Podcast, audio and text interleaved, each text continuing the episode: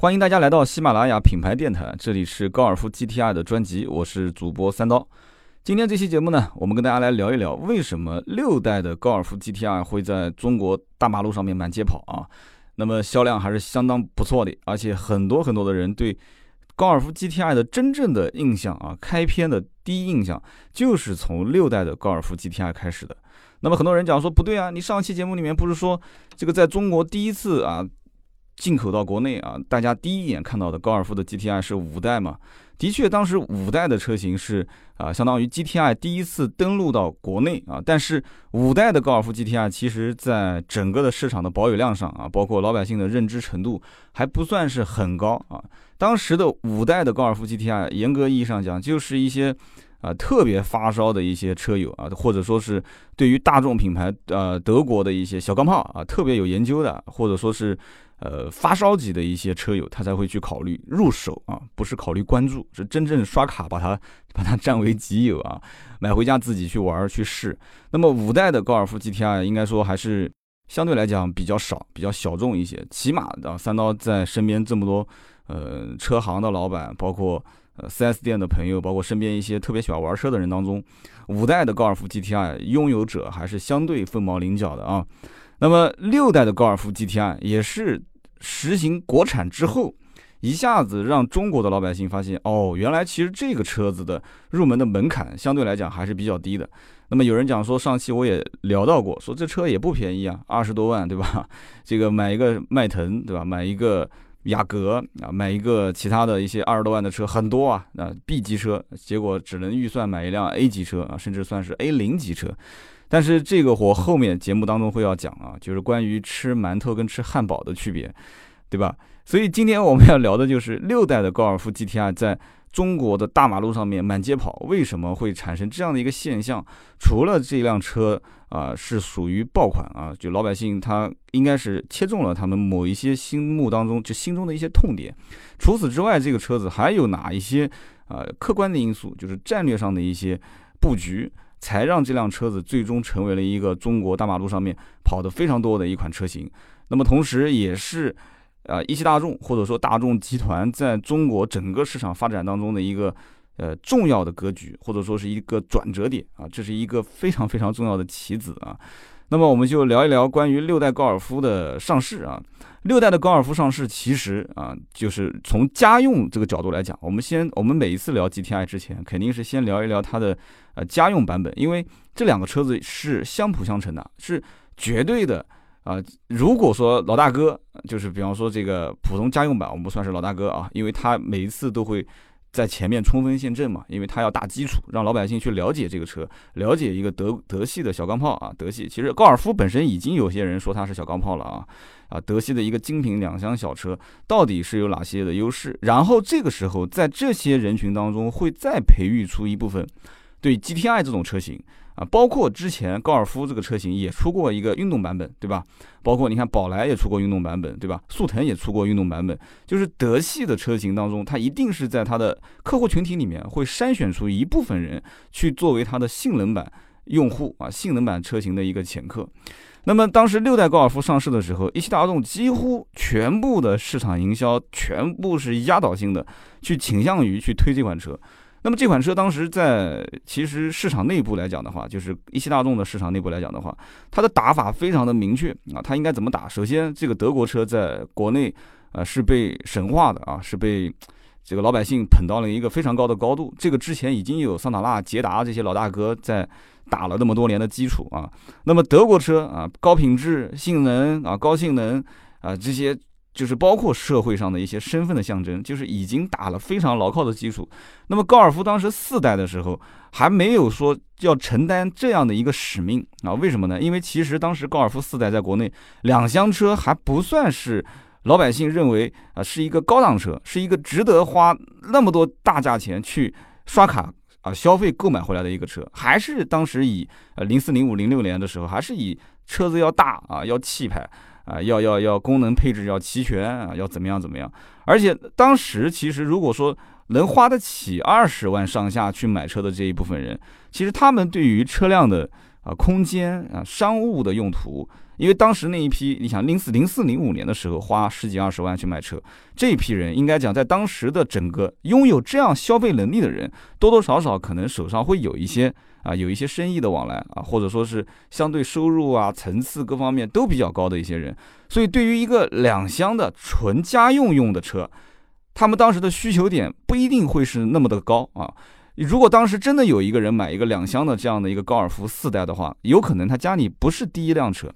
啊，要在在那样一个年代里面，家里面已经开始拥有第二辆车的人，那基本上整个家里面的这个收入水平、社会地位层次各方面都是不错的。所以其实高尔夫一开始打的这个市场四代，虽然说销量没有六代的那么强悍，但是四代其实当时。打的这个基础就是客户的群体是非常精致化的，就是它的定位和整个客户的消费层次拔的是比较高的。那么再往后讲的话，就是说高尔夫当时五代的 GTI 跟四代是并进是在一起销售的，同时代销售的啊，因为五代的高尔夫是没有引进到国内，就是家用版本的。那么五代的 GTI 其实当时通过进口的形式，也是在拿了一部分一大部分的。相当于是什么呢？相当于是高端的势能啊，就是把高端的这些用户群体全部聚集在了这样的一款车型里面。因此，高尔夫的六代的上市是具有一个非常非常重要的战略意义啊，就是刚刚我前面讲的，它的打法是非常非常之精准啊，而且它的这一步棋子落地之后是只能赢不能输的啊，必须要这一步棋下的非常非常精准啊。那么当时高尔夫的六代上市要承担哪几个使命呢？啊，包括 GTI 后面推出来之后，它所承担的使命很关键的一点就是，它要把啊 DSG 双离合加涡轮增压这样的一个配比，要让整个的汽车的市场啊，整个汽车圈、汽车界，要让大家形成的一个统一的概念，就是这才是一个家用轿车的黄金比例啊。这个才是一个你所刷卡应该消费的一个黄金比例啊，黄金的一个排量和啊一个黄金的变速箱的配比啊，就所以说当时老百姓，因为老百姓很多人还是处于在什么都不懂的阶段啊。虽然说按我个人分析的话，自然吸气是有自然吸气的好处啊，涡轮增压有涡轮增压的好处，对吧？双离合有双离合的好处啊，六速六速变速箱的好处，但是呢。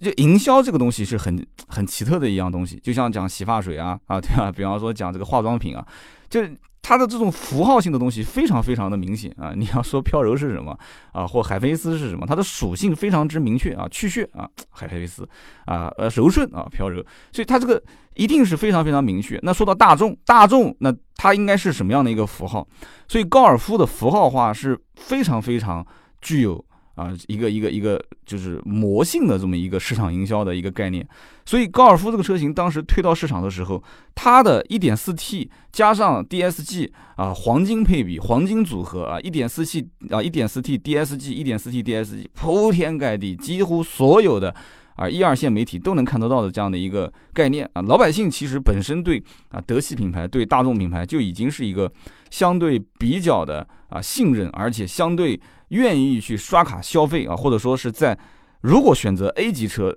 当中十几万的预算，一般任何一个家庭里面是绕不开德系品牌的这一个，不管是首选项还是备选项。那么原来的这个刷卡消费的人群，大部分是考虑什么？比方说啊，考虑速腾啊，或者说是考虑可能当时再往后几年就是朗逸啊这些车都能看得到啊，宝来啊这个老三样的车都能看得到。那么两厢车市场其实，在整个的德系车型当中，除了一个高尔夫啊，高尔夫四代后来停产之后，如果没有六代的这种车型上上去之后，宝来是很早很早以前两厢宝来就没有了，速腾是没有两厢的。那么十多万这个级别，一汽大众没有的话，上海大众有没有？上海大众其实也没有。啊，除了一个 Polo，Polo 再往上走，基本上就没有了啊，就是一些三厢的轿车。所以说，这个时候一定需要一个两厢的精品的小车在国内市场去投放。而大众，你想想看，七几年的时候，GTR 就已经诞生了啊，高尔夫还要再早。你想，高尔夫这个车本身在国外六代就已经上市了，而且大众集团很清楚这个车一定是一个爆款啊，在国内大众车型。想要买两厢车、精致的小车的人群有没有？一定是有嘛。中国现在目前吃住吃人口红利的车型，不是一款两款，是很多很多的车。它是在吃人口红利，就是说，你只要在这个市场里面别人没有，我有，或者说在我本身强势的品牌、强势的车型推动下，我再看一看哪些细分市场没有覆盖。这个时候只要你推出一款车，基本是只会成功不会失败的。但是高尔夫这个车子在国外本身就是一个畅销车型，所以它在国内是不但要成功，而且要非常成功，不但要非常成功，还要具有战略意义，不但要具有战略意义，还要让什么？还要让整个的一个魔性的啊，就是洗脑式的这种营销，把它传递给其他车型，也就是说用。就有点相辅相成的感觉，就是说以前老大哥打的市场啊，速腾啊、宝来啊、啊捷达啊这些车给你啊打的市场之后，现在反过来高尔夫一款车型国产化一推出。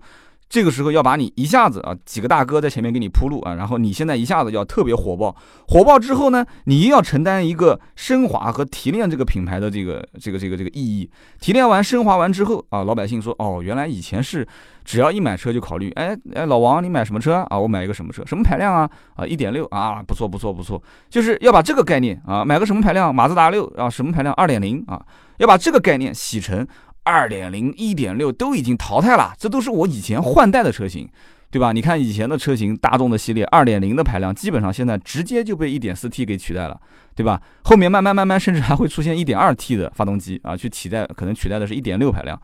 所以说，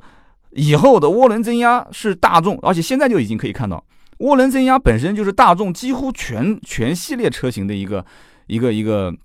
一个配比，然后加上一个 DSG 双离合。所以，它高尔夫当时上市之后，一定是要用 DSG 双离合和涡轮增压的这样的一个配比，去打一个魔性的市场营销，然后让所有的老百姓认为说，哦，原来以前的一点六、二、点零是。老的技术啊，是换代前的技术。以前的六速变速箱、五速变速箱都是一些淘汰的技术，而现在的 DSG 是升级版。那么用这样的一个市场营销去推动市场啊，不管这个营销是正确的还是错的，至少它是一个相对比较先进的技术，而且是老百姓认为确实是这样子的。啊，稍微了解一点的人就知道，DSG 双离合啊，在以前一个变速箱的基础上，把两个变速箱同时切入到一个变速箱里面，这个技术，我想大家稍微有一点点智商的人都懂。对吧？这一定是非常非常困难的一件事情。换一档的时候啊，二档就已经在随时待命；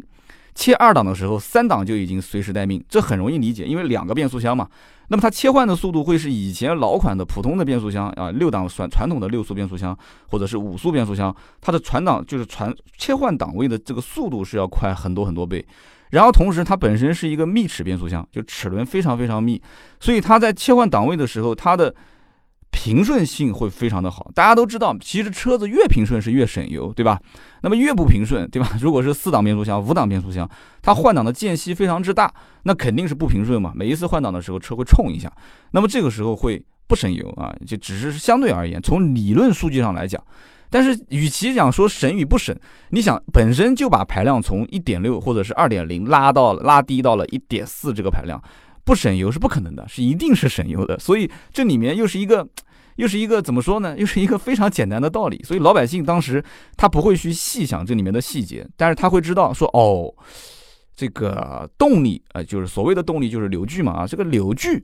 现在比以前要大那么多啊，但是他不会看功率，其实一点四的功率是不会有二点零的功率那么大，但是也会为了做市场营销把。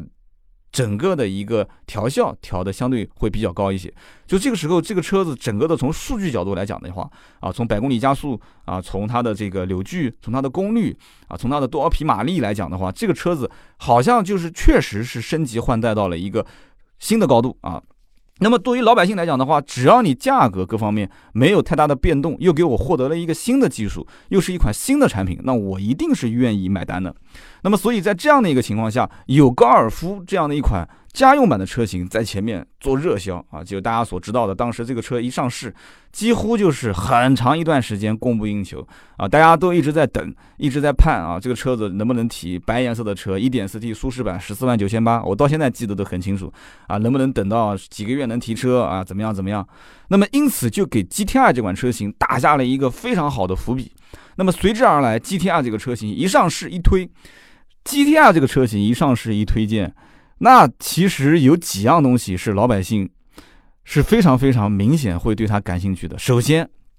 这个车在二十多万的级别当中，它可以干到七秒以内啊，就是六点九的百公里加速。那么在这个级别里面，基本上就属于横扫对手啊。你看一看，其实能跟它相应的对比的车型有哪几款？基本上德系品牌里面都是自家人，就看不到什么啊能在这个级别里面去去去杀到七秒以内二十多万的预算啊。那么你再去看看其他品牌，福特的 ST 啊，福克斯 ST 啊，加上。日系品牌的几个所谓的小钢炮啊，一个就是 A 一八六啊，但是这个八六现在不能叫 A 一八六了，叫丰田八六啊。丰田八六是也是过了很多年才上的这款车，还是以进口的形式在丰田 4S 店卖啊。加上斯巴鲁的 BRZ，这些车子其实对高尔夫有没有真正撼动的这个它地位的意义呢？其实以后我会有一期专门去讲，就是高尔夫这么多年迎来的一些对手，除了我们所知道的。啊，比方说刚刚讲的福特的福克斯 ST 啊，加上丰田的八六啊，斯巴鲁的 BRZ，那之后还会有很多的一些车，那在国内可能还没上市的，我们以后找一期节目会慢慢的去讲啊，去详细的展开。但是这些都不是竞争对手啊，包括他自己的同门师兄弟啊，就是上库，我们也不说上库 R 啊，也不说这个高尔夫 R，就是同门师兄弟啊，师兄弟就讲普通版的上库一点一点四 T 的或者是二点零 T 的，其实对于高尔夫和高尔夫 GTR 来讲的话。没有太大的一个撼动的意味啊，其实尚酷基本上其实在进口大众已经被边缘化了，这个车。啊，整个销量就属于就是你特别喜欢，我属于打你一个嘴巴你也不会走的，你肯定还是要买，但是你特别不喜欢。我就是拉着你的裤脚，你也不会过来买的这种车型啊，尚酷两门，有些人也知道这车不算是很实用，但是呢很拉风啊，这车扁平的那种感觉啊，趴在地上，确实是有别于普通的两门车。那么福特 ST 也是一样的，福特 ST 现在目前福克斯 ST 这个版本只有手动挡，很多人很纠结，你去看一看福克斯 ST 的这个论坛你就知道了，好多人最终放弃福克斯 ST 就是因为非常纠结，它是手动挡。如果说一个男同志他去开，那没什么问题的话，其实有很多男同志现在也开不惯，或者说根本不会开手动挡。家里面你想买这个车车的人，很多都是结过婚的啊，家里面有有上有有老有有小有上有下有老婆，就肯定是要考虑到家里面其他人会开这个车。中国人买东西有一个特性，就是我我可以不用，但是我一定要有啊，这是一个特性，是一定要有。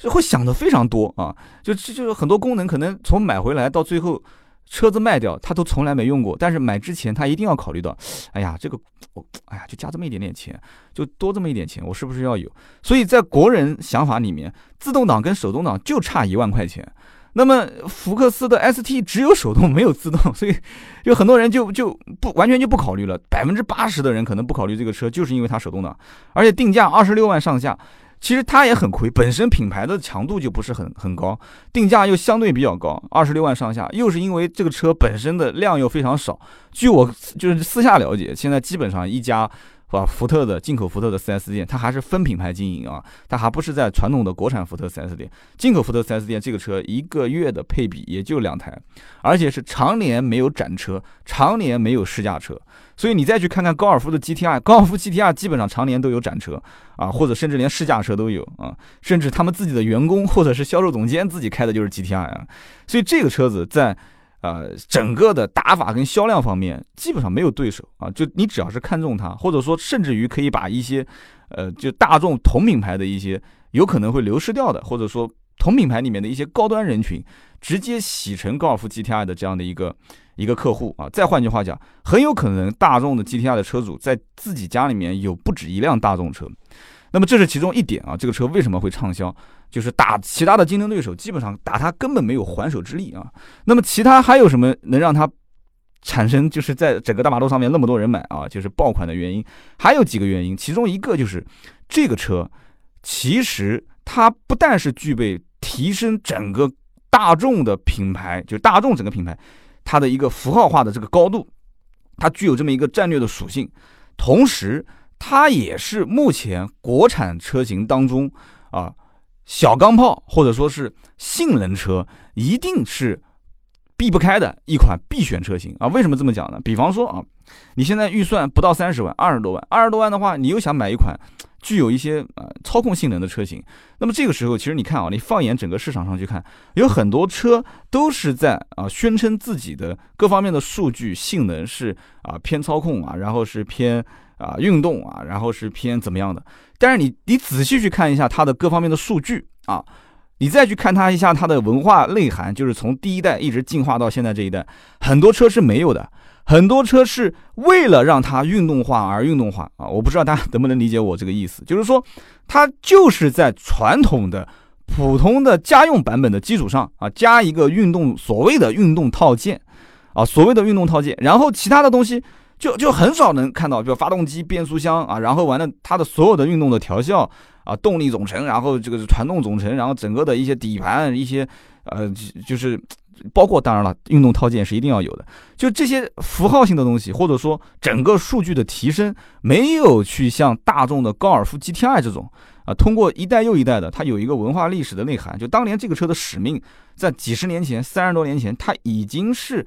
具有了一个，就是感觉它不是从家用轿车里面去。就是生搬硬套的去做出一个运动型车型，而是就单独一条线，GTI 就是 GTI，我就是一个单独的这一条线上的符号，我单一品牌独立运作。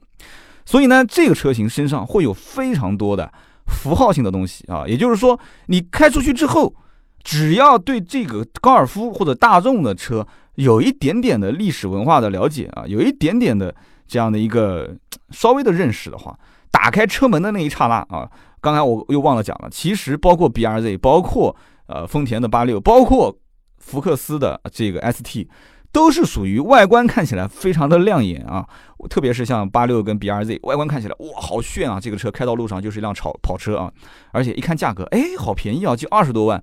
但是有的时候你要知道，B R Z 跟八六，刚刚忘了讲了，还有一部分人比较犹豫的就是它二点零自吸啊。你想二点零自然吸气的这样的一个发动机，我买回去。虽然说它的动力调教也很澎湃啊，动力应该是不缺的，而且国内某知名品牌的这个不是知名品牌，某知名的车评人开的也是 B R Z 啊，就是评价也非常高，说这个车过弯啊，各方面操控是我所有开过车型当中啊这个级别当中最出色的。但是依然会有很多人打开车门的那一刹那会发现，哇，好廉价的内饰啊，就整个内饰感觉就是一辆丰田，好廉价的内饰，我花二十多万去买这个车，我到底？一看啊，排量又是二点零啊，变速箱又没有什么特别优势的东西，那这个车到底能不能啊？我刷了卡会不会后悔？最关键的是这些车又没有试驾，它的最大的特点就是试驾完之后可能会征服一些人，但是它没有试驾车，甚至连展车都没有。但是 GTI 就会有这样的一个优势，它本身就是国产化，国产化它就会有批量生产，批量生产在任何一家，而且大众的 4S 店又遍地都是。可能一个城市六七家大众的 4S 店啊，这一家没有，下一家可能会有，下一家没有，再下一家可能他就算没有试驾车，他会有一辆车。只要你想买 GTR，没有关系啊，我们我们员工就是开的，我们销售总监就开这个车，可以带你试一下。销售员只要想卖这个车，一定能给你找到带你去试驾的 GTR 车型。所以这个车型身上会有很多的一些非常容易被一眼就识别出来的。标志性的东西，比方说啊，前面的中网的红色的这样的一根线啊，GTI 的显著的标识啊，两个大的粗大的排气管啊，然后加上战斧式的轮毂啊，战斧式轮毂现在六代六代是标配，七代目前来讲的话啊，战斧式轮毂的形式还是标配。那么，因此，在国产化的这个车型当中，当时六代的高尔夫一上市，战斧式的轮毂，GTR 的双线就是双红线缝制的座椅，然后一打开车门，里面精致的内饰，本身高尔夫的内饰就让很多人觉得这种非常没有一点点的花俏的东西啊，就是正正经经啊，然后材质各方面用料扎实，这样的一些东西，大家都会认为说，哎，大众就是这样的一个气息。啊，不要太炫啊！不像某一些品牌，可能又是镀铬，又是漆面，又是触摸屏，然后又是触摸仪表盘，然后又是什么样什么，就很多花俏的东西。但大众给人的感觉就是它的那种机械化，它是那种传统的手工艺。啊，就是工艺的拼接啊，材质的用料是相对来讲比较扎实的啊。那么这个时候内饰一打开车门会发现，哇，就完全就不是一个档次。那么这个时候加上这些身份的标识啊，很多人是愿意买单的。而且有些人会这么认为，说，哎，说这个高尔夫 GTI 在很多的车型当中。它的一个符号化的东西，的确是像我刚刚像就是刚刚讲所讲的，就是你不打开车门，你能看到它车上有一些符号性的东西。打开车门之后，它的有别于传统的版本的车型更多，但是这个东西不一定是提升它整个车辆的价值的一个核心因素。但是我要给出的观点就是说，你要知道，有些人他并不希望别人真的是不知道你买的是一辆高尔夫 GTI。所以这个话该怎么理解？我相信有一部分人就要笑了啊。这个话很容易理解，就是说有些人又想低调啊，低调低到尘埃里啊，在尘埃里面散尽，但是他更想的是让一部分人能发现他开的是 GTI，那你能理解我的意思吧？而你像福特的 ST 是属于低调低到最后，别人就认为你开的是一辆福克斯，那就错了，对不对？我花了二十六万、二十五万去买一个这个车啊，二十多万车去去上路，但是。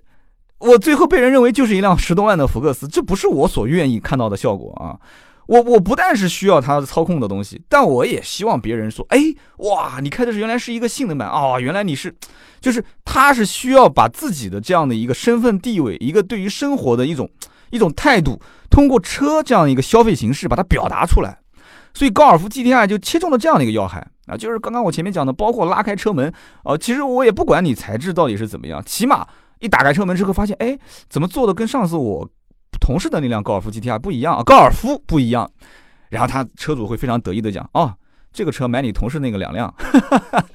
啊，我这个是 GTI 2.0T 的版本。来，我加个速给你看，哇，一脚油门一踩啊，排气管两个双菊花，哇哇就往前开，对吧？再加上个双离合变速箱，啪啪啪啪啪，很快就换挡，换到了一个。啊，六档、五档啊，就四档，然后叭一个降降档啊，给油直接一脚啊就超车了。所以这个时候它所带来的那种心身心的愉悦啊，有人讲说这不就是一个跑车带来的愉悦吗？我跟你说，有的时候还真不是。这个时候的身心愉悦，就是别人从不懂到知道，哇，你原来你开的是辆 GTR，是这样的一种感觉啊。就有的人讲说这叫装什么，是吧？啊，不管你说他是在装什么，还是说什么，但是起码。最起码消费对吧？刷这个卡得到了这样的一个产品，最终让一部分知道或者说先不知道，然后突然之间发现哦，原来你开的是辆 GTI，这样的一种感觉，那是很多人所想呃得到的，所想要去体会到的。而你去买其他的车，你可能得不到。你比方说你要买个八六或 BRZ，别人一看，哎呦，怪开个小跑车嘛，哎，别人就是第一反应就是你是。对吧？那装什么的人，然后一拉开车门坐进去看，哦呦，原来是个 样子货啊！原来这里面就是这种样子。你再跟他说，哦，这个车调校非常不错，转弯支撑性非常好啊，这车操控很不错。坐在旁边的人可能就啊，这只是你的感觉，反正我感觉这车不值这个钱，对不对？所以会出现这样的一种状况。所以六代的高尔夫 GTR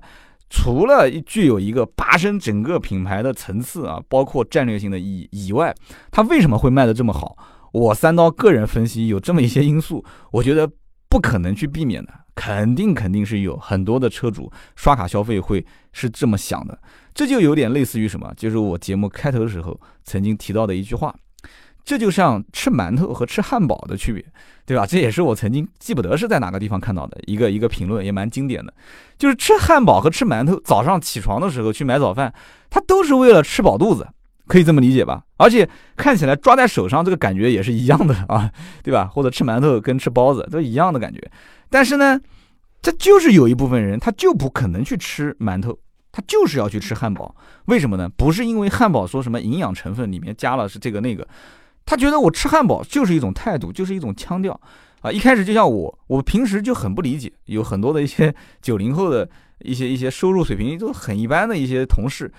但是每天上班吃的那个早饭，就一定是肯德基的那个一个套餐啊，每天就吃了一个汉堡。我就有的时候就开玩笑问他，我说你为什么不到公司门口就买一个那个路边的这个这个这个这个包子之类的？然后我去问也是白问，他笑笑，他说他说领导你你吃你的，我吃我的啊，所以我就知道是怎么回事了。这这里面其实买，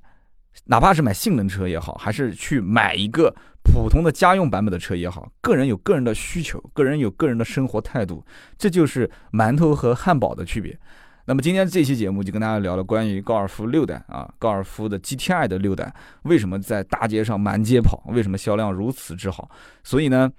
最后我总结的这个馒头和汉堡的故事，我希望大家去好好去思索一下，就将来你到底是买馒头还是买汉堡。然后同时我们讲到的就是关于啊很多的一些选择。高尔夫六代 GTR 的车主啊，包括已经上市的十一月份上市的高尔夫七代的 GTR 的这些车主，将会是什么样的一些人群啊？我们也会在后面的节目里面慢慢去聊，慢慢去分析。然后七代的高尔夫 GTR 和六代的高尔夫 GTR 之间到底进化了哪些部分？这里是喜马拉雅的品牌电台高尔夫 GTI 的特辑，我是主播三刀，欢迎各位听到最后，听到最后的都是铁粉，也希望关注我们的呃微信的公众号“百车全说”啊，搜索“百车全说”可以看到我们的论坛，可以在论坛里面互动，有什么需要可以给我留言，也希望大家对这个节目啊支持一下，点个赞，评个论，谢谢。今天这期节目呢就到这里，我们下一期接着聊。